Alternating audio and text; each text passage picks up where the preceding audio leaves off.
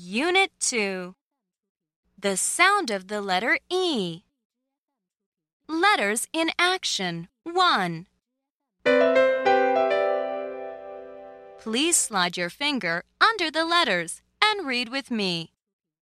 E, N, N, E, D, Ed, E, T, Et, E, G, Egg. Look at ED. Say ed and read with me. Ed, Ted, et, met, pet, n, ten, egg, leg. Now you do the echo.